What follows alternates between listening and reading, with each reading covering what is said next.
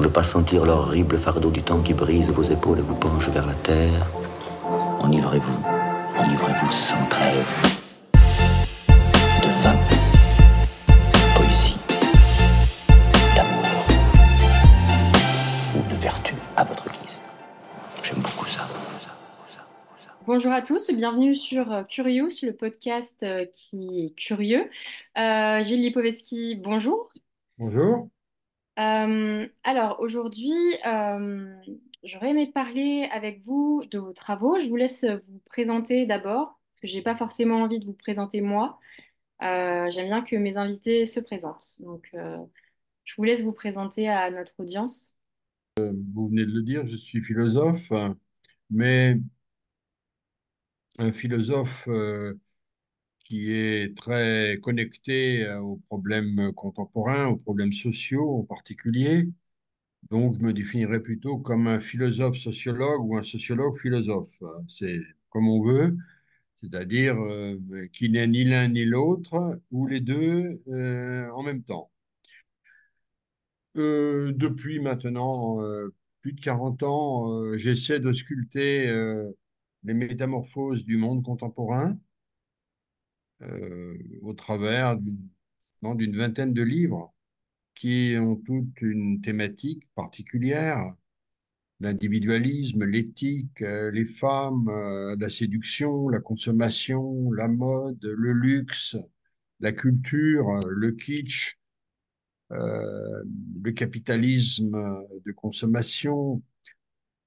Bon, voilà. Et, à partir de là, je fais des analyses qui, en effet, ne sont pas conformes à la discipline sociologique euh, stricte, selon les canons académiques, en tout cas euh, d'une certaine école. Euh, je pense que mes travaux relèvent, on pourrait dire, d'une philosophie sociale. Euh, philosophie sociale particulièrement branchée sur euh, le monde contemporain, dont j'offre un- un- une lecture, euh, je dis, je dirais, anthropo-historique. Très bien. Et, euh, et donc, vos travaux portent surtout sur une analyse de, de la modernité, de notre modernité, de l'hypermodernité, parce que la, modernité, c'est une longue histoire déjà. Euh, les premiers euh, les premières lignes, c'est dès la Renaissance, euh, puis c'est surtout au XVIIIe siècle, les choses se construisent. Et dans cette immense, euh, déjà, nappe de temps, l'hypothèse que j'avance, c'est que depuis la deuxième moitié du XXe siècle, nous ne sommes pas devenus postmodernes ou après la modernité, mais nous vivons une nouvelle étape de modernité, une seconde modernité, une modernité tardive, et une modernité que j'ai proposé de dénommer hyper moderne, euh, parce que les logiques caractéristiques de la modernité se- s'emballent, euh, passent à une, à une échelle hyperbolique euh, extrême. Et donc voilà. Et donc, concrètement, aujourd'hui, si on devait définir l'hypermodernité, qu'est-ce que ça regroupe? Ça regroupe euh, beaucoup de choses, puisque euh, la logique hypermoderne euh, s'investit aussi bien dans les domaines économiques, euh, sociaux, psychologiques, artistiques, euh, internationaux. Je pense que l'aggiornamento ou la mutation, après on peut discuter évidemment la nature exacte, euh, n'est pas locale, elle est transdomaine, transsphère. Euh, sphère. Alors, c'est vrai que j'ai beaucoup insisté sur euh, la question de l'individualisme, euh, parce que ça me semble l'un des grands fils rouges pour euh, comprendre euh, ce qui se joue dans l'époque contemporaine. Parce que avec le prisme de l'individualisme, qui lui-même est un paradigme moderne, comme phénomène, comme valeur référentielle euh, éthique et sociale, c'est caractéristique des sociétés modernes. Mais encore une fois, en gros, depuis les années 60, 70, euh, l'individualisme a changé de, nature, ou peut-être le mot nature est trop fort, a changé de registre. Il euh, s'habille d'une autre manière, mais il touche la mode, les femmes, les jeunes, les vieux, euh, l'esthétique. Euh, je, pense que c'est un excellent miroir pour comprendre ce qui se joue aujourd'hui. Alors, vous avez écrit en 1983 L'ère du vide. Euh, est-ce que vous pourriez expliquer à notre, nos auditeurs ce, ce qu'est ce vide, ce, en, concrètement. à l'époque, oui. À l'époque, euh, euh, le vide renvoyait très exactement à, l'effondrement des grandes idéologies euh, révolutionnaires, messianiques, eschatologiques, libératrices, typiques de la modernité, en tout cas depuis le XVIIIe siècle. L'individu, c'est la reconnaissance de l'autonomie subjective, alors que les grandes idéologies politiques appelaient au sacrifice, au renoncement euh, à soi, au profit de l'intérêt général, de la société sans classe, de la révolution, euh, de, toutes ces grandes mythologies collectives. Alors, euh, l'ère du vide tentait de déchiffrer euh, le basculement que nous observions avec comment dire, un désenchantement et un désinvestissement euh, des grandes espérances euh, collectives au profit des bonheurs privés, de la quête de soi, euh, la quête à la fois de l'autonomie personnelle et à la fois des jouissances personnelles. Donc, l'ère du vide euh, traduisait en même temps que la banqueroute des méga-idéologies de l'histoire, la promotion d'un néo-individualisme euh, auto-centré, hédonistique, psychologique, euh, en quête euh, d'épanouissement, en quête de bonheur privé. Et cet état lui-même entraînait de nouvelles pathologies subjectives. Non plus les pathologies qu'avait décryptées Freud au début du siècle, centré sur euh, les névroses, euh, l'hystérie, euh, l'angoisse, mais sur une sorte de vide existentiel, un malaise d'être soi, qui est toujours le nôtre, de manque de confiance en soi, d'effondrement du self-esteem, de désorientation des êtres dans leur existence. Et ce qui est paradoxal finalement.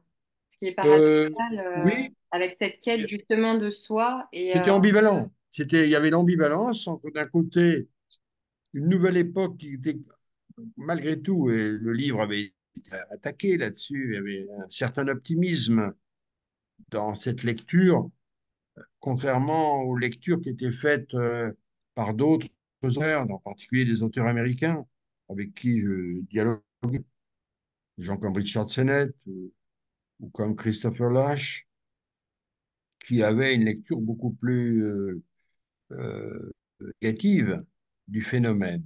Le narcissisme étant une sorte de pathologie euh, grave de, de, de, de, ce qu'on appelait alors la société de consommation et de communication. Et que moi, j'ai appelé à l'époque postmoderne pour montrer en quoi la société se distinguait des régulations et des contrôles de type foucaldien, c'est-à-dire disciplinaire. Mais enfin, pour revenir à votre question, je ne me reconnaissais pas dans ces lectures que l'on m'attribuait, parce qu'à mes yeux, il y avait les deux choses. Euh, cette euh, seconde position individualiste que j'essayais de pointer était porteuse à la fois de quelque chose vécu comme positif, plus d'autonomie, euh, qui se traduisait très vite. C'était l'émancipation des couples, la libération des femmes, euh, le, la vie sexuelle des jeunes, beaucoup plus libre, euh, les vacances, les loisirs qui remplaçaient le, le, travail mécaniciste, etc.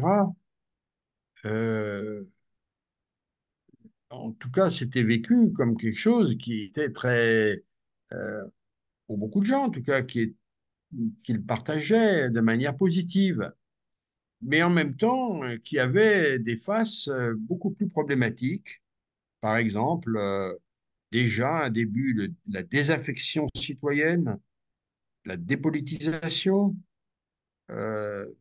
des, la montée des suicides, des tentatives de suicide, l'éclatement des couples les divorces, qui sont des drames, euh, euh difficulté de, d'être, euh, pleinement soi. La société qui euh, exaltait l'être soi se traduisait aussi en panne d'être soi. J'avais un petit chapitre, je m'étais amusé parce qu'il y avait des clins d'œil. Je, dis, je parlais d'une société du flip. Et les gens flippaient euh, alors qu'on était une société post-68 hard. Mais le malaise, l'anxiété, euh, euh, déjà les, les anxiolytiques, les psychotropes, tout ça allait, je commençais à le sentir. Évidemment, cette pente s'est beaucoup développée. Mais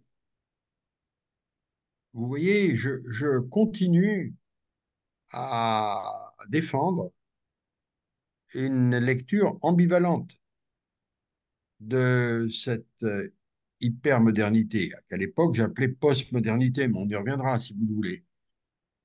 Ambivalence parce que euh, elle s'accompagne d'éléments très positifs et d'éléments qui le sont moins et qui posent des problèmes euh, qui n'ont pas cessé de se développer aujourd'hui, euh, la crise des démocraties, de, euh, la citoyenneté, les, les, troubles subjectifs. Alors, la première, la première phase, la première phase optimiste, c'est quand même facile à comprendre, puisque j'aimerais bien que là-dessus, les, euh, les gens critiques y répondent, parce que là, ils sont très mal, parce que, écoutez, prenons la condition féminine, qui a été typiquement euh, un, emblème de cette époque, à partir des années 60-70 surtout, l'émancipation des femmes. Les femmes entrent dans le marché du travail, elles font des études, elles ont la maîtrise de, leur corps et de la fécondité, euh, elle se marie ou elle se marie pas, euh, les carrières euh, et les métiers s'ouvrent aux femmes. écoutez, trouvez-moi des femmes nostalgiques de, l'époque de 1850. il y en a peut-être, mais il faut les chercher. Hein. où il n'y avait pas de contraception, où les mariages étaient arrangés, où elle faisait plein d'enfants. euh, où le- leur, leur vie était euh, euh, assignée à résidence pour euh, s'occuper des enfants et décorer la maison. Euh, je sais que maintenant les femmes ont de nombreux problèmes, euh, la double vie des femmes, parce qu'elles ont la vie privée, la vie professionnelle, bon, etc. On va La pas charge mentale. maintenant. Oui, j'ai la double charge mentale, etc. Et en même temps, euh, je, je vois autour de moi les nombreuses enquêtes, les, les femmes ne veulent pas renoncer à ça. Elles ne veulent pas renoncer à cette autonomie, en particulier qui a rendu possible la contraception. C'est une, révolution considérable. Alors, vous voyez, évidemment, on peut toujours montrer euh, que le verre est à moitié plein et à moitié vide, naturellement, mais je pense que c'est vrai.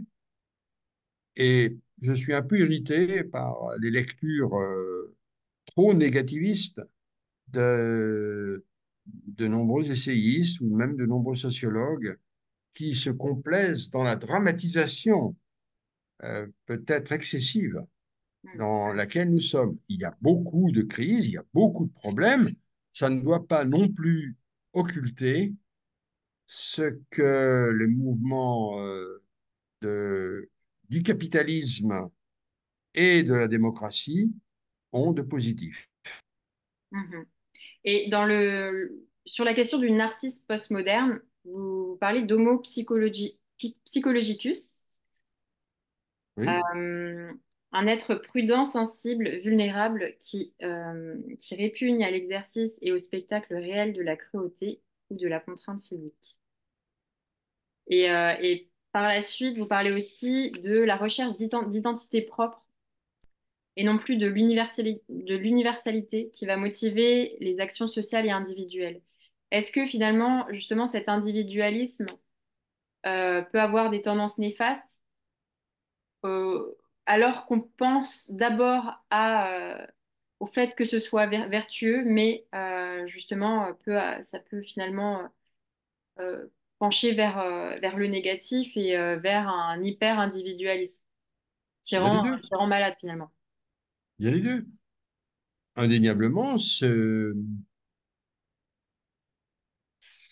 cet hyper-individualisme, je vais expliquer pourquoi hyper dans un petit moment, mais j'essaie de répondre à votre question. Euh, euh, il prend la forme d'un homo psychologicus parce qu'il est à l'affût de ses sensations. On appelle ça maintenant euh, le cool, le feeling, sentir. C'était pas le portrait que dressait euh, Foucault quand il parlait de l'homme de la discipline. L'homme de la discipline, c'est Charlot dans les temps modernes. hein. Il visse ses, boulons. euh, la dimension psychologique, c'est l'organisation scientifique du travail. Euh, Il n'y a pas de psychologisation là-dedans. Prenez le- les mariages. On ne demandait pas l'avis des, des jeunes gens. Tu te maries, ma fille, avec un tel, c'est comme ça. Euh, bon, dans de nombreux milieux, ça fonctionnait. Donc, l'être psy était, il existait évidemment au-dedans de vous-même, évidemment, mais il n'avait pas d'efficace euh, sociétale. Alors que euh, dans la seconde modernité, c'est ce que l'on voit. C'est en, fonction de repères et d'exigences psy euh, que vous vous orientez. Par exemple, vous avez fait des études de sociologie, j'imagine pas parce que votre papa vous dit de faire de la sociologie. Vous avez fait de la sociologie, pourquoi? J'imagine, vous me corrigerez, évidemment, je parle sous votre autorité, parce que vous aimez cette discipline, ça vous séduit, ça vous in- intéresse. C'est avec une dimension personnelle. Avant, on vous dit, ma fille, tu vas rester à la maison et tu vas faire comme moi, tu vas t'occuper de tes enfants, que ça te plaise ou pas. Maintenant, c'est, ah ben non, euh, je ne veux pas faire ces études, moi ça me plaît pas, hein, je ne veux pas faire ça. Et puis maintenant je change, je fais de la socio, mais j'en ai ras-le-bol, je veux faire autre chose. Et puis bon, euh, euh, je suis avec un, copain, bon, un peu ras-le-bol, j'en ai marre, euh, je change maintenant. Bon, d'accord, euh, ok. Et les enfants, oh, bon, on verra. D'abord, euh, je vais faire un peu ma carrière. euh, j'ai le temps, je verrai bien. Euh, ah, puis, bon, euh, avec celui-là, j'aime bien vivre, mais j'ai pas envie de faire des enfants. Euh, C'est du psy partout, si vous voulez, hein. Oui, et puis en même temps, il y a quand même un- une contradiction entre euh, une volonté euh, de s'engager vers des choix individuels et finalement euh, un court terme aussi où euh, on va finalement changer d'avis, aller vers d'autres voies, euh, c'est pas, s'autoriser c'est pas à... contradictoire, c'est, Voilà, c'est, c'est, comment dire, euh,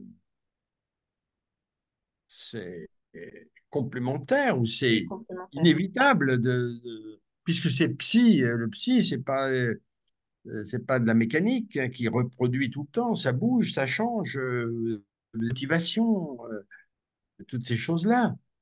Dans le phénomène psy, l'homo psy- psychologicus, alors il y a des traductions alors sociologiques encore plus marquantes, c'est l'explosion qui était encore faible quand j'écrivais L'ère du vide, mais enfin qui maintenant c'est tout le coaching, rendez compte?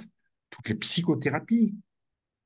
Encore à l'époque, bon, ça, ça commençait à se développer. Aujourd'hui, vous savez combien on compte de psychothérapie dans le monde? Plus de 400. Plus de 400. Ah, tout ce que vous imaginez avec, bon, il y a, De il y a- types de psychothérapie différentes, oui, oui, enfin, ou euh, des, des- des branches qui des distinguent. euh, c'est pas radicalement différent. Mais avant, vous aviez la psychanalyse qui, qui, Mm. qui- qui triomphait, qui était la discipline reine, et puis les autres, il y avait quelques-uns autour qui essayaient, mon c'était le grand maître, bon, etc. Maintenant, ça explose de tous les côtés. Et quand vous vous sentez pas bien, vous allez consulter, vous allez vous inscrire dans un stage de développement personnel, vous allez prendre un coach, euh, vous allez lire euh, du self-help, euh, j'ai des problèmes pour nouer des relations. Je me dispute tout le temps avec ma sœur. Comment ça se fait? Et là, ça vous plonge dans un abîme de comment corriger ça. Et, vous entrez dans une, li- une librairie, maintenant, c'est frappant. Euh, Une société un le peu développement du développement personnel a, Ouais. a- a envahi les, les rayons et les tables. De, avant, vous aviez, euh, vous aviez euh, euh, la philosophie et la sociologie, qui, qui maintenant ont une, une toute petite part. Alors, c'est assez euh, c'est vertigineux quand même, cette, euh, euh, cette, cette dimension. Mais on, pourrait le multiplier dans les sports. vous voyez, les, les sports qui se développent sont des sports de sensation. Quand vous faites du windsurf, vous faites du deltaplane, vous faites toutes ces choses-là, du parachute ascensionnel, c'est très, c'est sensitif. C'est plus le sport. euh, ça- le foot, il continue, c'est pas le problème, mais c'est plus des sports d'affrontement. Mm. Vous pratiquez votre truc tout seul, vous allez sur un lac, et puis vous faites du, du windsurf toute la journée, ou comme on dit, on s'éclate. Bon. Mais c'est le langage psy de- de- de- d'aujourd'hui. Oh, je me suis éclaté, c'était super, bon, etc. Bon, euh, c'est pas négatif non plus ça. Mais euh, l'autre face, c'est qu'il y a de plus en plus de malaise. Ça, c'est indéniable. Vous avez, par exemple, euh, le phénomène de la solitude euh, qui a pris des proportions considérables, y compris chez les jeunes maintenant. Alors ça s'est intensifié avec l'épisode du Covid, mais euh, vous avez maintenant, euh, euh, je ne me rappelle plus le chiffre exact, c'est 2 sur 3 ou 3 sur 4 jeunes qui ont eu au moins l'idée du suicide. Mm. Ils sont suicidés, mais, mais ça, ça traverse euh, la tête des jeunes. Ils sont, comme on dit, mal dans leur basket. Ils, sont- ils se cherchent. C'est Mm. compliqué. C'est compliqué pourquoi? Parce que la condition hypermoderne et hyper individualiste, elle a fait sauter les repères. Avant, c'était pas marrant, mais vous aviez une sorte de sécurité identitaire.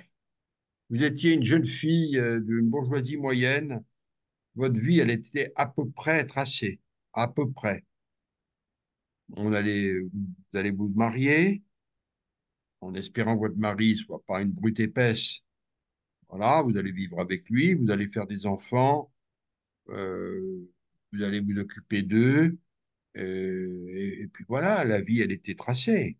Mais maintenant, c'est quand même anxiogène, parce que regardez, les jeunes, dès la seconde, la première, Parcoursup, euh, euh, comment on fait, euh, dans quoi je m'inscris, euh, est-ce que c'est, est-ce que c'est, est-ce qu'il y aura du travail?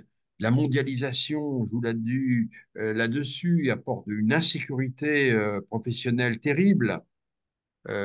Le, le statut être femme, être homme, c'est un peu plus compliqué. C'est un peu plus compliqué. Les rôles de genre euh, sont compliqués. Alors, euh, et puis vous avez l'essor maintenant des bullshit jobs, comme on dit maintenant, euh, les gens qui gagnent bien leur vie, sont des gens euh, de bonne profession, mais ils s'ennuient copieusement. Euh, le travail euh, euh, leur semble vide de sens. Euh, ils ne se reconnaissent le pas. Le bore-out. Oui, alors le burn-out est une autre. Burn-out et bore- bore-out. oui, les deux. Ouais. La, la, donc, on peut, on peut évidemment démultiplier les, les dysfonctionnements, les nouvelles pathologies qui accompagnent cet homo, homo psychologicus, ce néo-narcissisme dont je faisais le portrait euh, euh, à l'époque, mais euh, qui ne cesse de se développer et qui a basculé dans un hyper-individualisme. Alors, prenons, puisque je parlais de l'exemple du narcissisme, le narcissisme qui était pointé déjà des débuts des années 80, il n'a cessé de s'accroître avec les nouveaux instruments de communication et d'information. Qu'est-ce qu'on fait sur les blogs, sur euh, les réseaux sociaux? Vous n'arrêtez pas d'envoyer des photos. Vous vous mettez en valeur. Vous parlez de qui? De vous. Ah, ben, je suis au resto avec ma copine, on a pris un plat, c'est super, clac. Et puis vous faites la photographie du repas que vous êtes en train de manger. Et vous, presque, on vous suit en temps réel euh, dans toutes vos activités. Dès que vous partez en vacances, vous allez vous montrer sur la plage, vous allez vous montrer euh, votre dernier euh, accoutrement. Oui. Euh, Et finalement, un finalement, euh, narcissisme numérique. oui, Donc, si vous voulez.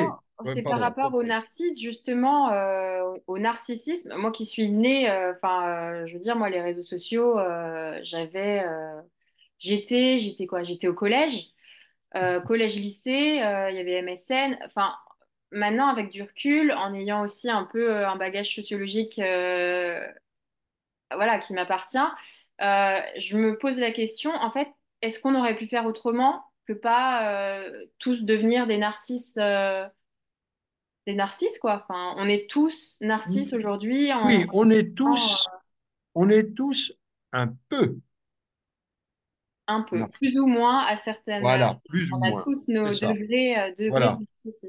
C'est- c'est- Il y a des degrés. Il y a des formes indéniables d'un narcissisme extrême, c'est-à-dire après moi le déluge, rien d'autre m'intéresse que moi. Je fais du bodybuilding toute la journée. Euh, je fais attention à tout ce que je mange pour pas vieillir, être beau, euh, sexy, tout ce que vous voulez. Euh, je regarde euh, tout ce que je mange, euh, les kilogrammes, est-ce que c'est pas dangereux pour ma santé? Et puis la planète, j'en ai rien à cirer. Il y a cette pente-là de l'obsession du corps, de l'obsession de soi, des gens qui sont addicts de leur salle de fitness.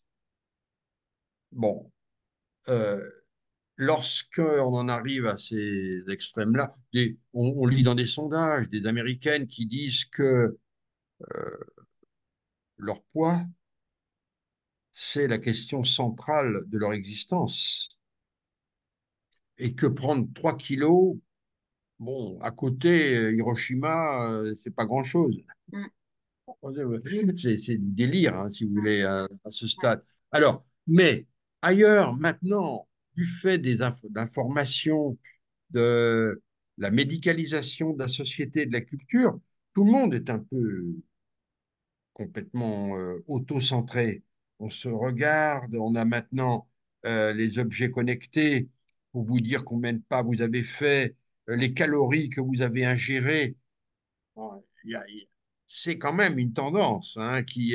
Mais pour autant, ça ne veut pas dire que vous êtes un narcisse total, parce que vous pouvez être quand même assez obsédé par votre poids, parce que vous mangez, et en même temps euh, vous engager dans, je ne sais pas, dans des associations euh, pour euh, la préservation des animaux, de, des, pour lutter contre, je ne sais pas, pour lutter, pour défendre les immigrés, pour les personnes âgées. Il y a beaucoup de choses.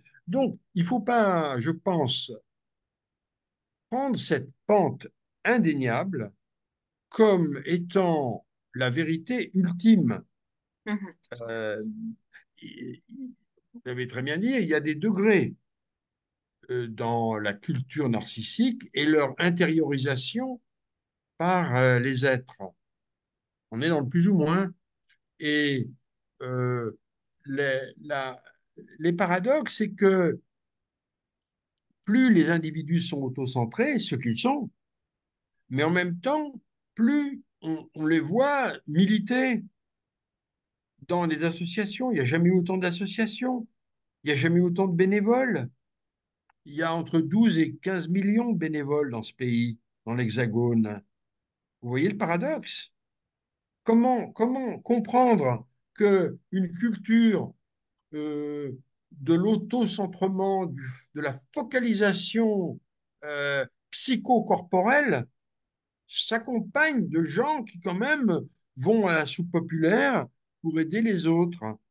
Ils s'engagent, ils ne donnent pas beaucoup de temps, ce n'est pas sacrificiel naturellement, mais quand même, ils donnent de leur temps, ils font des choses.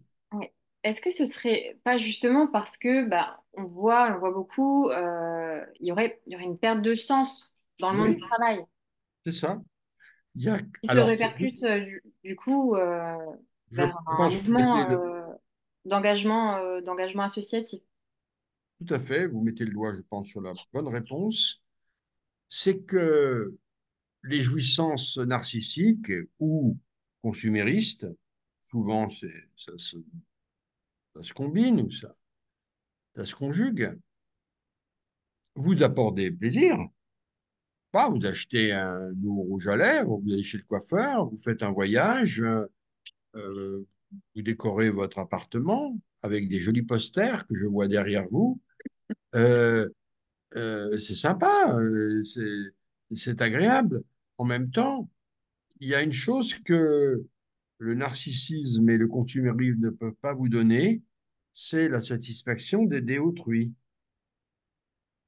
Ce que vous appelez être justement une sorte de sens.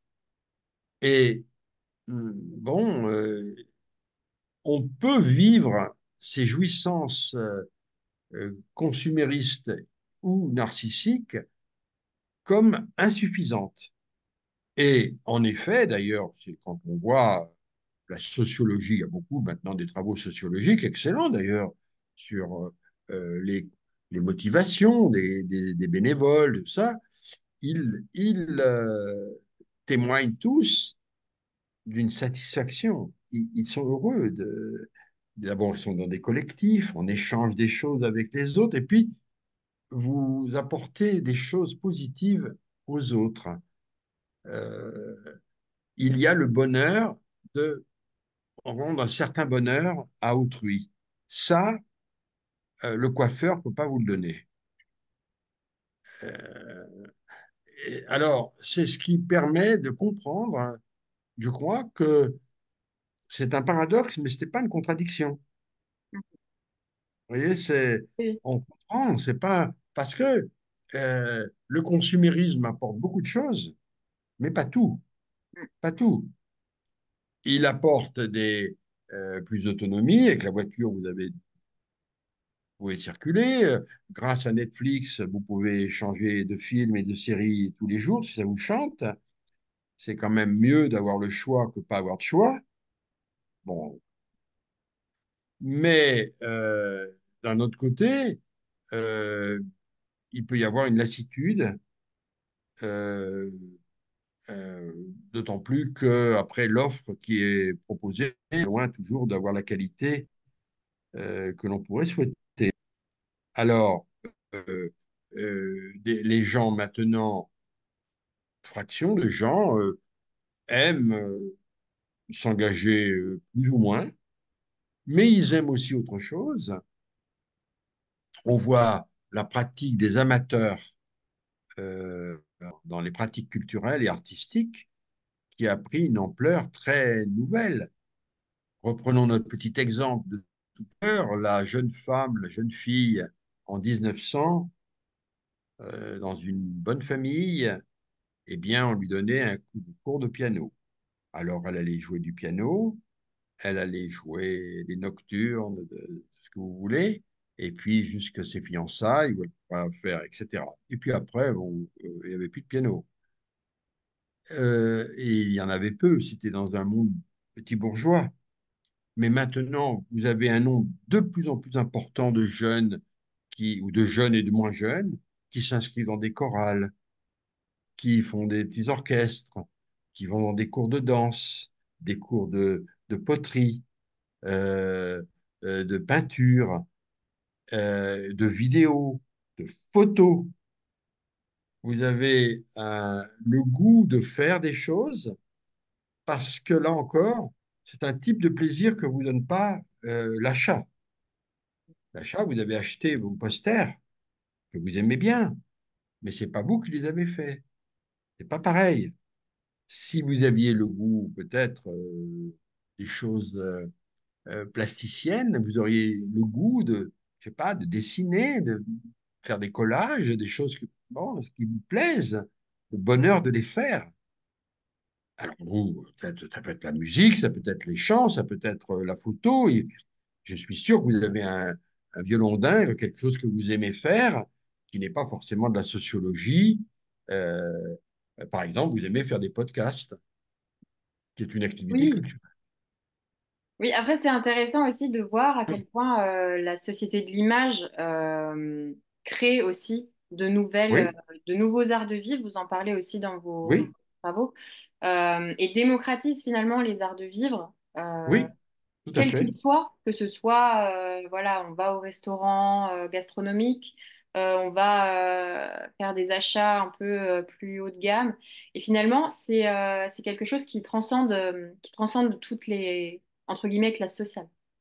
Vous avez raison d'employer ces termes. Il y a, c'est un aspect aussi positif, mais enfin, il y a les deux faces, mais il y a une démocratisation des activités qui autrefois étaient l'apanage de groupes euh, fortunés ou semi-fortunés. Exemple, le tourisme. Euh, moi, j'ai dû attendre l'âge de 30 ans pour prendre la première fois un avion. Si vous voulez, personne prenait l'avion. Euh, dans le milieu social qui était le mien. Le restaurant, quand j'étais jeune, on n'allait jamais au restaurant. Vous avez maintenant les jeunes, ils vont dans les McDo euh, dès l'âge de 12 ans. Je dis pas que c'est bien hein, d'aller au McDo, c'est pas du tout. Je veux dire que des pratiques, aller au restaurant, voyager, jouer de la musique, euh, euh, avoir des activités sur le web, c'est évidemment des choses qui se sont massivement démocratisées. C'est la face qui permet de ne pas être totalement pessimiste quand même face euh, au monde dans lequel nous sommes, où il y a beaucoup d'inquiétudes, euh, où on dit que les gens flippent, sont pas heureux, mais en même temps, dans les sondages, ils se déclarent pas tellement malheureux. Euh, des, il y a des ambivalences, des contradictions qui sont compliquées à comprendre. hein. Euh, Oui, ça dépend aussi peut-être des classes d'âge. euh, oui, ça après c'est compliqué, on va pas, Oui. ça lui seul c'est un sujet énorme, Mm. mais euh, la... Prenons un autre exemple, la mode. C'est un sujet, j'ai consacré tout un livre. Euh, la mode, euh, la mode qui était chic, c'était euh, pour un monde tout à fait limité. Et donc, les, les, dans les couches supérieures, les jeunes femmes étaient à la mode. Et dans les classes populaires, elles copiaient, mais avec retard. Donc, elles étaient toujours à la mode en retard. Au terme, elles n'étaient pas vraiment à la mode, parce qu'être à la mode, c'est être dans, le coup tout de suite. Sinon, ça ne va pas. Mais voilà un phénomène social extraordinairement intéressant. Euh, aujourd'hui, la mode, c'est quoi? C'est extrêmement difficile à définir la mode, pour une raison très simple c'est qu'il n'y a plus de tendance euh, hégémonique.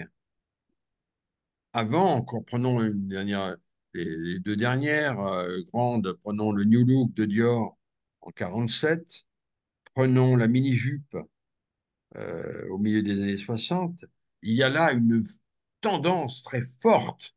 Et la jeune fille qui n'est pas en mini, bon, elle n'est pas, pas à la mode à l'époque, si vous voulez.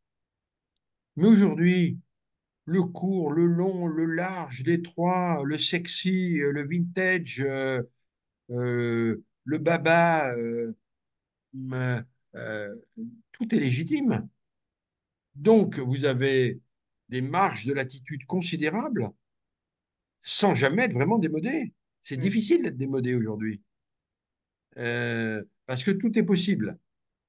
Alors, voilà un cas typique d'une démocratisation de la mode du style de mode en même temps, euh, sans qu'il y ait une mode imposée. Après, euh, je, vous, je, vous, coupe. Euh, vous, dites qu'il n'y a pas forcément d'hégémonie comme il y avait avant avec Chanel, avec les, les, grands noms de la mode finalement qui lançaient des tendances qui, qui duraient sur, sur une période donnée. Et finalement, maintenant, maintenant est-ce que euh, sur les réseaux sociaux, on ne verrait pas non plus des nouveaux standards émerger, euh, des nouveaux standards esthétiques? euh, D'ailleurs, vous parlez aussi, en plus de, d'homo, d'homo psychologicus, vous parlez d'homo esthéticus, avec toute une réflexion aussi autour de l'esthétique, de nos visions aussi de l'art. on parlait tout à l'heure des, des artistes aussi amateurs qui peuvent aussi percer sur les réseaux sociaux et trouver un public.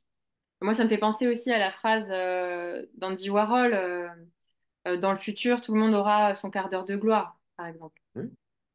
Un peu cette société secrète. mais vous voyez, ça, en fait, c'est le capitalisme qui le rend possible. Parce que s'il n'y a pas les réseaux sociaux, si vous n'avez pas Internet, si vous n'avez pas d'ordinateur, le quart d'heure de gloire, il n'y en aura pas. Hein. C'est la technologie et les, et, tout ce qui l'accompagne qui le, qui le rend possible. Mais vous avez raison. Euh, le centre de la mode s'est déplacé. C'est euh, aujourd'hui, c'est ce qu'on appelle les influenceurs, les influenceuses, qui ont un, impact très important. Elles sont d'ailleurs courtisées par les grandes marques parce que un jeune public euh, préfère des gens plus autonome plutôt que le discours même euh, des marques. Mais je ne suis pas sûr que l'argument vienne euh, invalider ce que j'ai dit, parce que vous en avez un paquet d'influenceurs. Hmm. Et vous êtes un follower de tel ou tel, mais vous le choisissez encore. C'est vous qui euh, ah, j'aime bien son style. Mais c'est pas imposé de l'extérieur. À l'époque du New Look, si, c'est euh, une grande marque qui dit voilà, la mode, c'est ça. Bon, c'était pyramidal. Euh, bon, tout le monde se couche. Hein. Bon, ok, euh, c'est très, très, comment dire, ce sont des modes directives. Avec le monde des influenceurs, c'est plus exactement un monde directif parce que c'est vous qui choisissez tel ou tel influenceur. Et à l'intérieur, pardon, Puis sous influence. C'est un choix euh, et voilà, c'est un choix. aussi avec, euh, au travers des écrans, qui est fait aussi avec euh, toute l'influence du système publicitaire finalement. Bah, oui, bien sûr, mais, mais, mais encore une fois, le, euh, vous pouvez choisir les grandes, les grandes figures de, de- des influenceuses qui ont euh, 15 millions de, de followers. Je veux dire, mais moi, je déteste ça. le style euh, Kardashian, tout ça, moi, je veux pas en entendre parler. Euh, ça, me dégoûte. Je vais chercher quelqu'un de tout à fait oh, en dehors de ça, qui est plutôt euh, baba, qui aime les choses naturelles. Mais c'est mon goût. Moi, ça me plaît comme ça. Ah bon? Mais, mais une copine à vous, dit, Ah non, non, moi, j'aime les trucs kitsch, euh, un peu fous, euh, complètement euh, dans le star system. Donc, du coup, si vous voulez, à nouveau, le pluralisme euh, l'éclectisme fonctionne. Et puis même, ces influenceurs, ils travaillent dur. hein. Quand on parle avec eux, c'est trois quatre heures par jour. hein. Donc, ils n'arrêtent pas de proposer. Autrement dit, aujourd'hui, vous allez dans, euh, chez votre influenceuse préférée, d'accord? Vous allez voir tel ou tel produit, vous dire, mais comme celui-là ne me plaît pas trop, celui-là, ce qu'elle a proposé aujourd'hui, mais il y en a un là-dedans quand même que j'aime bien. Ou demain, peut-être, il y en aura un autre qui me plaira. Donc, vous on est dans la société de l'hyperchoix. C'est vous qui choisissez euh, à la fois ceux qui sont susceptibles de vous influencer et dans ce qu'ils vous proposent, vous avez encore le choix. Mm, Ce n'est pas vrai qu'on vous impose quoi que ce soit. mm. Alors moi, ce qui m'intéresse aussi dans cette question du choix et euh, de l'influence aussi des écrans et, euh, et des réseaux sociaux en général, c'est euh, ce qu'on constate finalement, c'est un retour aussi au sacré,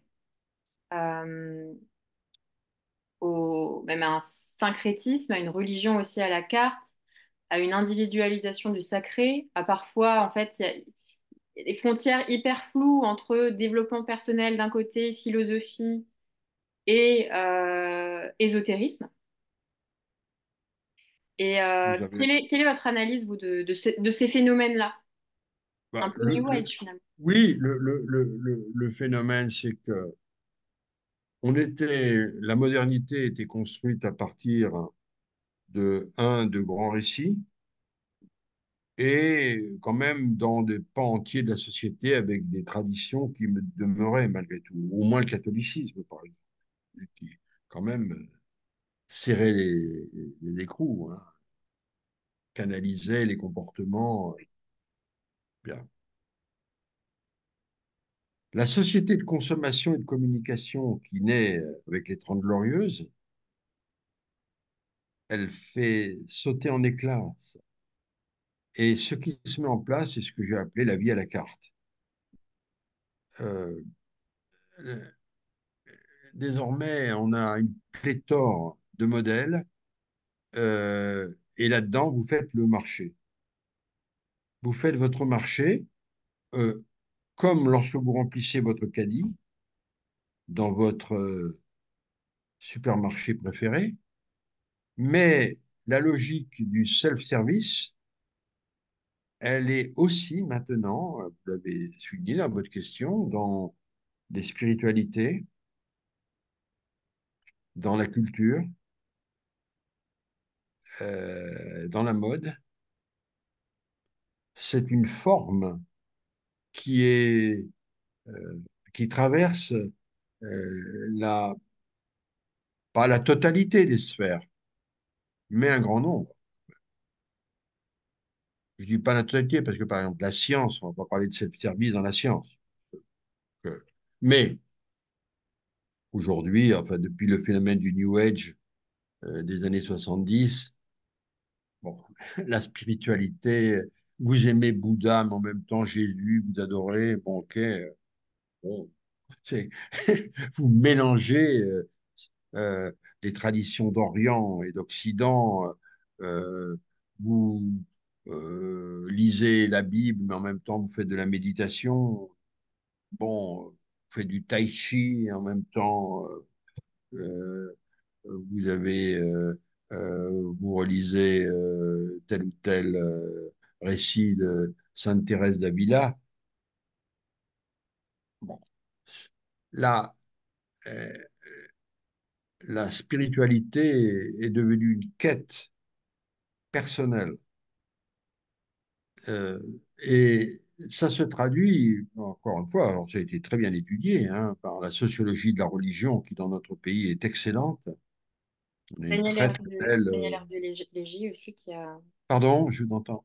Daniel Hervieux-Léger qui a, qui a écrit Oui, par exemple, je pensais à elle, mais euh, vous avez Martinique Champion, vous avez, vous en avez beaucoup, euh, Lambert, il y en a eu, il y en a des, mais des- qui ont fait des livres absolument excellents, d'une grande précision, d'une grande rigueur, et qui montrent très bien ça, l'éclatement euh, des euh, comportements, des croyances qui autrefois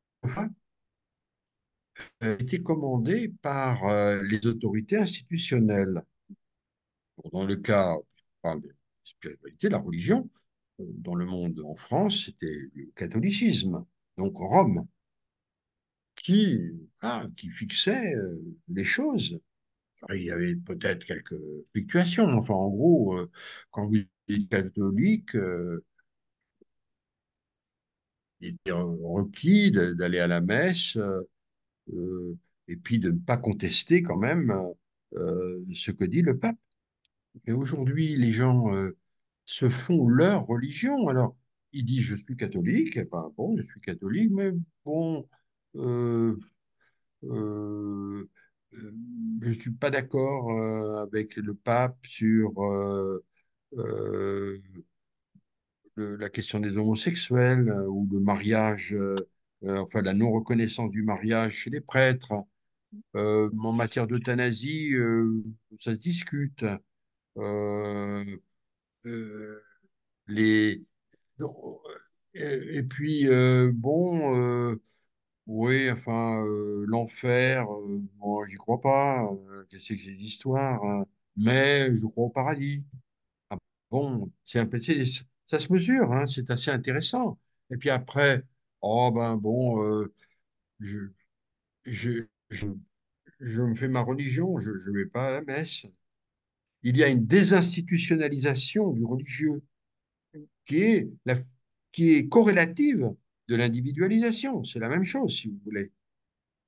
Quand l'individu prime, l'institution collective s'affaiblit. L'hyper-individualisme, c'est ça. C'est euh, ce qui accompagne l'affaiblissement des régulations collectives, l'épuisement des contrôles euh, institutionnels. C'est vrai en politique, c'est vrai dans la mode, c'est vrai dans la religion. Vous voyez, c'est quand même des grandes, grandes sphères dans lesquelles les individus deviennent des acteurs de leur propre existence.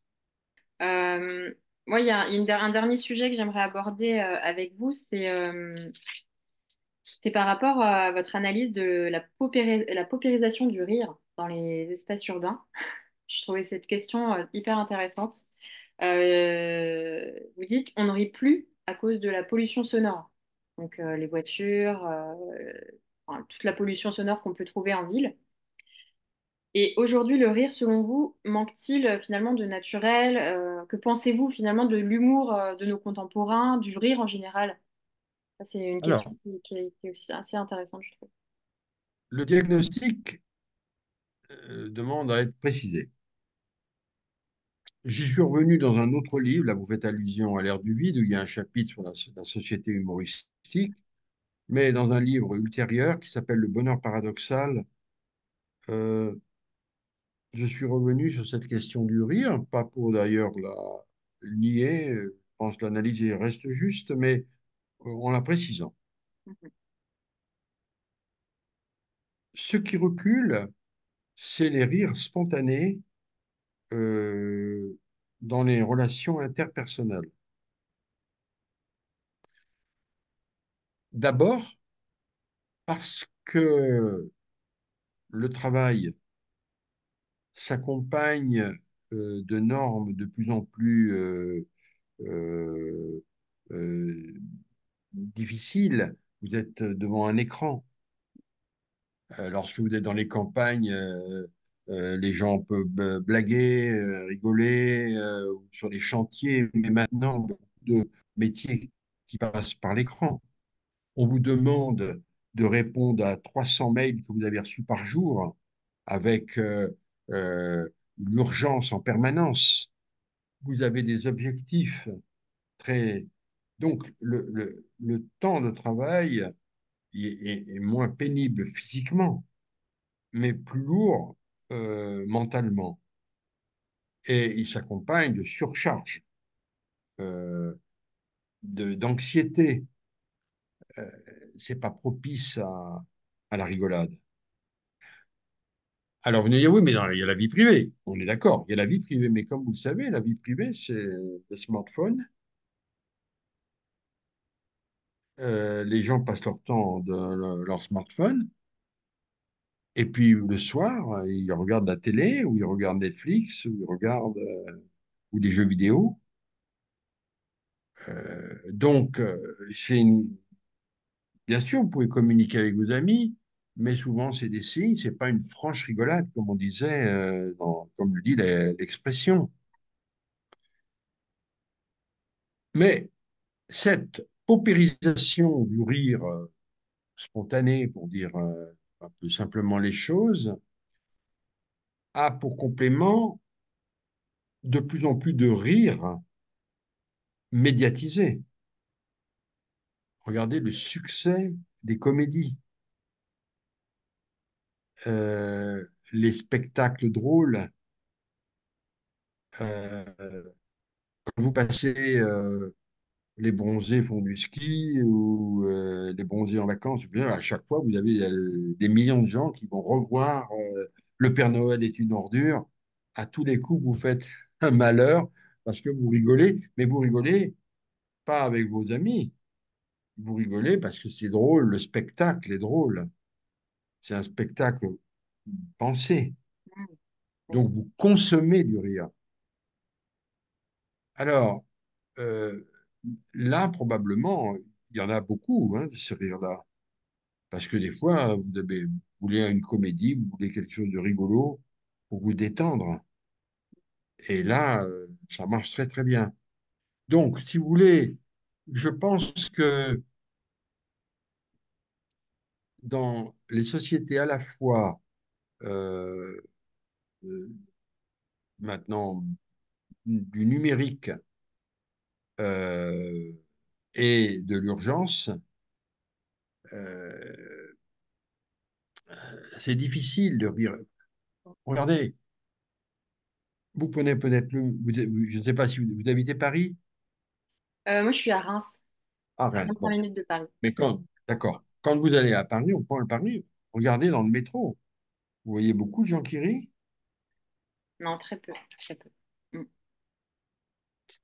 Mais il faut quand même bien voir que pour euh, des millions de gens, le transport de chez eux au travail, c'est parfois une heure, parfois deux heures par jour.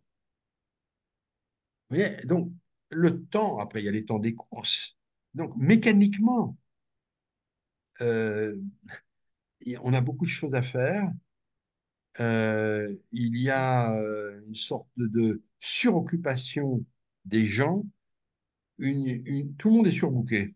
Tout le monde est surbooké, même les vieux.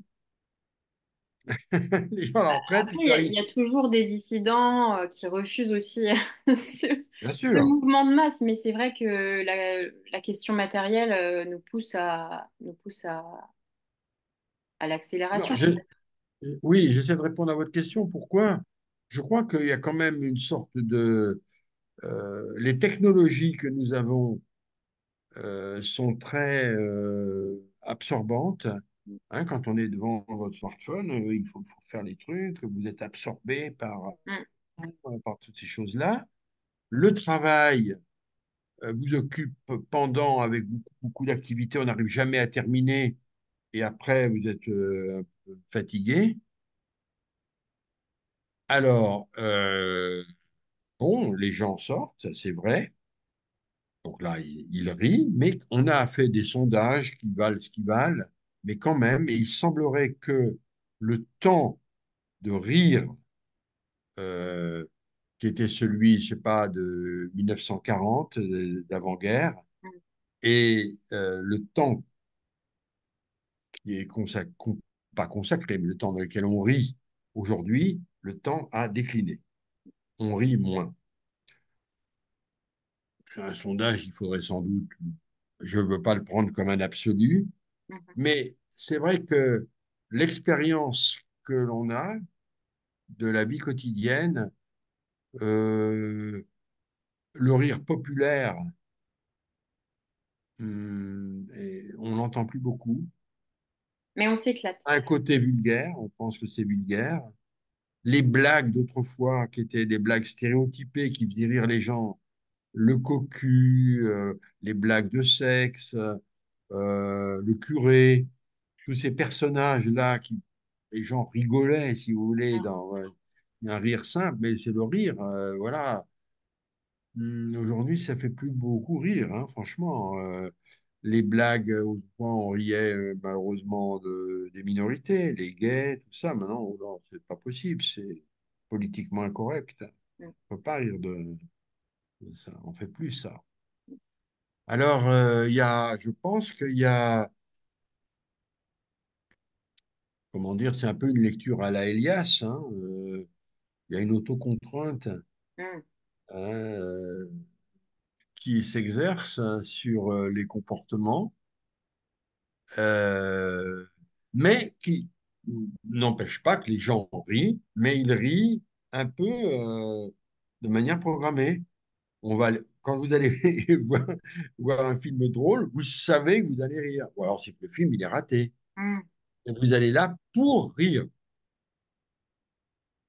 Il y a une Euh, sorte de hum, mécanisme, en fait, enfin, euh, oui, un peu, ça vient contrebalancer parce que le rire, le rire c'est important. Vous savez, mais il y a même des thérapies du rire maintenant. Bah oui, le yoga du rire, ouais. Oui, c'est ça. Voilà. Ça fait du bien. C'est vrai que si vous avez vu un film vraiment drôle, vous vous sentez bien après. C'est marrant, quoi. C'est sympa. Ça vous donne. C'est un thème j'ai fait un livre là-dessus, le thème de la légèreté. Quand on rit, on se sent léger quand même. hein. En tout cas, il y a tout un rire qui est bon. c'est c'est- simple, c'est bon, on, rigole. Mm. Euh, euh, il y a un besoin de légèreté.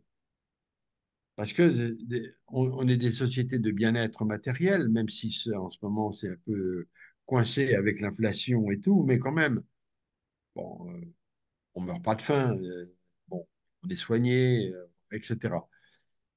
Euh, mais ça s'accompagne de beaucoup, beaucoup de contraintes, euh, la, la désinvolture, l'insouciance recule.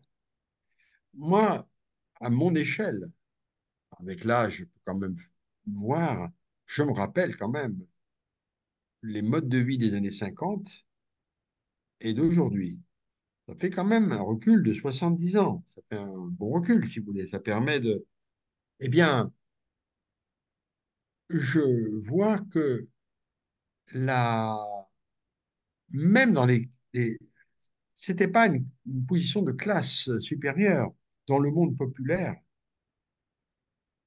il y avait une sorte de d'existence euh, beaucoup plus désinvolte. Il y avait moins de soucis.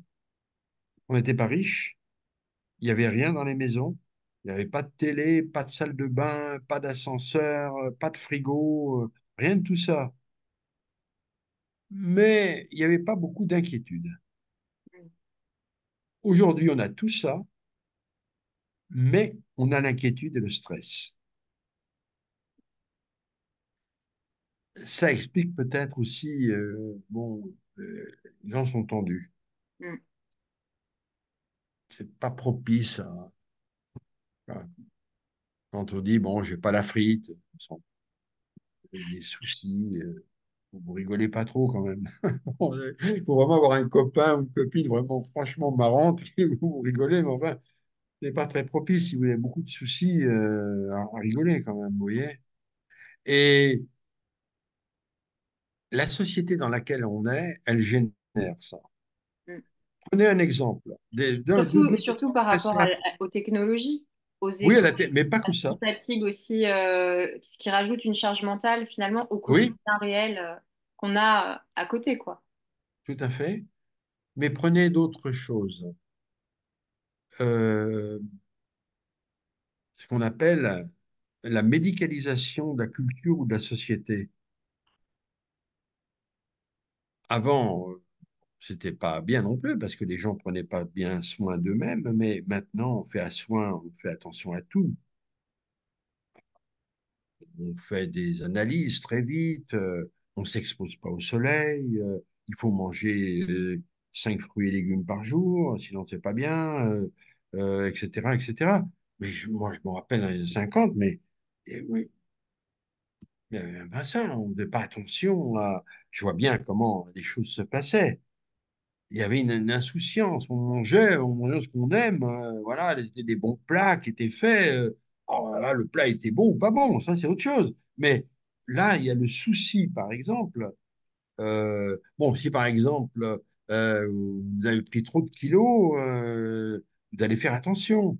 Donc, euh, pour le moral, c'est pas terrible. Il faut faire des, régimes. Le régime, c'est pas rigolo, si vous voulez. Hein. euh, Ça casse le moral. Et puis en plus, comme les, les femmes reprennent des kilos, il y a l'effet yo-yo. Alors là, elles, elles dépriment. Alors la dépression, c'est franchement le, l'anti-rire. Hein. Or la dépression, elle est en, perpétuelle progression. Vous voyez, vous avez euh, des phénomènes euh, qui marchent de pair. on rit moins, en même temps, il y a plus de dépression. On voit bien que c'est pas contradictoire, ça. C'est, corrélatif. Une société d'inquiétude, une société d'anxiété, et regardez après, c'est surtout à partir des années 80, où est-ce que ça n'a pas pris les, aussi les années? SIDA, si vous voulez, les années SIDA, le- la question n'était plus euh, on fait l'amour, on fait pas l'amour, c'est mais est-ce que c'est pas dangereux? Ça, ça change quand même euh, les repères. Oui, et puis avec la crise Covid aussi, le télétravail, euh, il y a aussi euh, la question, enfin, je- je- j'en j'en ai oui, entendu parler aussi de, du boom. Vous m'entendez bien? oui, très bien. Le boom, par exemple, des, euh, des personnes qui vont avoir recours à des, des, comment, des opérations de chirurgie esthétique suite à, au télétravail en visio aussi, un, un, ma- Oui, un mal-être aussi euh, vis-à-vis oui, euh, du fait de se voir en visio, euh, ou même oui, dépressions, enfin, la, la dépression, clairement, après le la Covid. dépression. euh, Mais le- là, vous avez tout à fait raison. Là, dans le cas du Covid, évidemment, de l'épidémie, ça a été un phénomène ponctuel, mais enfin quand même très révélateur. Une époque, on- les gens mouraient pas de faim, il n'y avait pas de problème. Vous étiez confortablement, vous pouviez regarder des films et des séries toute la journée, et autant qu'un problème, vous étiez même payé pour ça. Les gens flippaient. Ah, C'est accompagné de stress terrible parce qu'il n'y avait pas la sociabilité. Il n'y a pas d'échange euh, en téléphone, des choses comme ça, mais enfin, c'est pas pareil quand même. hein. Et les jeunes, en particulier, étaient en première ligne. hein. Les jeunes ont très, très mal vécu euh, cet épisode. hein. Euh, donc, si vous voulez, dans une société de type dépressive et non plus névrotique, comme était celle qu'étudiait Freud, avec euh, le surmoi, avec les inhibitions, avec du refoulement, il n'y a plus beaucoup de refoulement. Simplement, il y a un idéal du moi qui est blessé, ça va pas, euh, comme vous disiez, l'image de moi-même, euh, j'ai pas confiance en moi, euh, ça n'a rien à voir avec comment? La dysmorphophobie aussi, le- les, les troubles liés à l'image. À l'image, tout à fait. C'est des troubles narcissiques, si vous voulez, hein. Euh, c'est pas propice au, au rire. Et D'ailleurs, entre nous, euh, l'hystérie, elle peut s'accompagner de rire. On parle d'un rire hystérique, par exemple, parce que c'est une démonstration de rire. Il peut être un rire, euh, voyez, le fou rire un peu. euh, Alors, le fou rire, oui. le fou rire. Nerveux, quoi. Bon, j'ai pas fait d'études à ce point, mais c'était des beaux sujets, hein, c'est sujets très intéressants. hein. Euh, Le fou rire, euh, si maintenant vous me posez la question, le fou rire, je me rappelle jeune, ça tenait quand même à des systèmes scolaires rigides. Le fou rire ou le chahut implique des- l'autorité. Mm. Parce que, évidemment, c'est la soupape qui est. Oh Oui. là là, c'est- vous vous mourrez de rire, si vous voulez. Bon, avec des profs sympas, euh, il n'y a pas de gros interdits. Le fou rire, c'est pas interdit. Ah, respecter le professeur, le fou rire, c'était horrible, le fou rire. Parce qu'on se moquait du professeur. C'est une société où le fou rire à la messe, des choses solennelles, c'est l'interdit, si vous voulez. Bon, on n'est plus à proprement parler des sociétés de l'interdit. Donc, euh, voilà. En- mais, mais on consomme beaucoup de ce qui est susceptible de nous faire rire. Ça vient compenser, probablement. Très bien. Euh, bon, bah, je, je sais qu'on n'a pas fait le tour euh, de tous vos travaux et euh, de toutes les thématiques, mais euh, je pense qu'on en a balayé euh, quelques-unes très intéressantes en tout cas. Peut-être il y a un point que je voudrais préciser, parce qu'on l'a sauté au début. Quand je parlais d'hyper-narcissisme, ou de- plutôt d'hyper-individualisme, pardon, Mm. Euh, ce qu'il faut bien voir, c'est que le narcissisme, par- pardon, l'individualisme, c'est une valeur qui euh, euh, se met véritablement en place, disons, comme référentiel de la société à partir du XVIIIe siècle. Mais, et alors, c'est quoi cette, cette valeur? Elle est celle qui reconnaît la liberté individuelle et l'égalité de principe des êtres. Bien. Liberté des êtres, ça veut dire quoi? Ça veut dire le droit de chacun à disposer de sa vie, à, la conduire selon vos désirs et selon vos volontés. Très bien. Mais de fait, pendant deux siècles encore, même plus, deux siècles et demi, ce principe d'autonomie, pour ne garder que celui-là, de ce qu'on pourrait appeler le- l'éthique de l'authenticité, le droit d'être soi-même, hein, be yourself, Mm. euh, il s'appliquait pour l'essentiel aux hommes. Les femmes, non. Les jeunes, non. Mm. Les gays, non. Les lesbiennes, non. Les trans, encore moins. Les gens de couleur, non. Donc, vous voyez que le droit à l'authenticité, à la vie authentique, d'être soi, de vivre selon ses goûts, ses aspirations propres, euh, était concentré dans un tout petit, oui, c'était un petit monde de lettrés, de gens de la culture. Ça va grandir petit à petit, mais ça reste dans les campagnes. Il a pas ça, euh, la- l'authenticité. Non, il faut quand même obéir aux préceptes de l'Église euh, longtemps, si vous voulez. voilà, bien. Or, à partir au cours de la deuxième moitié du XXe siècle, ce, nous assistons au parachèvement de cette logique de l'individu ou de l'authenticité de soi, et qui fait que, à partir de là, le principe d'autonomie individuelle est revendiqué par les femmes, par les jeunes, par les gays, euh, les trans, euh, et évidemment les, les gens de couleur. Donc, en ce sens, on n'est plus dans un monde de l'individualisme, mais bien de l'hyper-individualisme, puisque c'est euh, en, en quelque sorte l'intégralité euh, de la société qui peut se reconnaître dans le droit à être soi-même. Le principe qui peut se reconnaître dans le principe de se gouverner selon son gré. Et c'est en sens que nous sommes passés d'une société individualiste à une société hyper individualiste. Très bien, merci beaucoup, Gilles Lipovetsky, pour euh, cette intervention euh, dans le podcast Curious. Euh, ben, je peux peut-être faire le- la promotion de votre dernier livre, si, Voilà, écoutez, le dernier livre s'appelle Le nouvel âge du kitsch. Euh, le kitsch, pour les gens qui ne savent pas ce que c'est, c'est jamais, bon, pas une honte, hein. C'est un style, un mode de, représentation euh, de, ou un type d'objet marqué par euh, la copie, le, euh, le tape à l'œil, l'excès,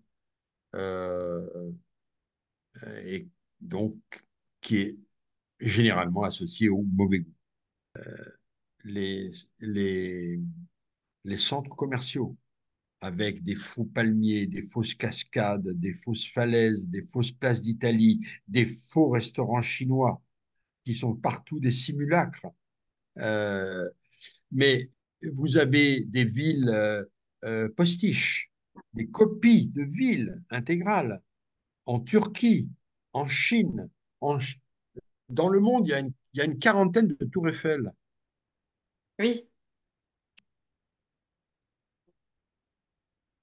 Ouais, et ça pose encore toute, toute la question du, encore euh, et de, de la valeur finalement aussi de, de l'art et de, de l'esthétique et, et des Ah, attachements. Enfin, il y, a il y a plein de questions. On pourrait il y a aborder plein. encore plein de questions. Mais bon, je pense qu'on va, on va s'arrêter là. Euh, merci beaucoup en tout cas pour, euh, pour cette intervention. C'était euh, très, très enrichissant, très intéressant. Bonne continuation Merci. Bonne continuation.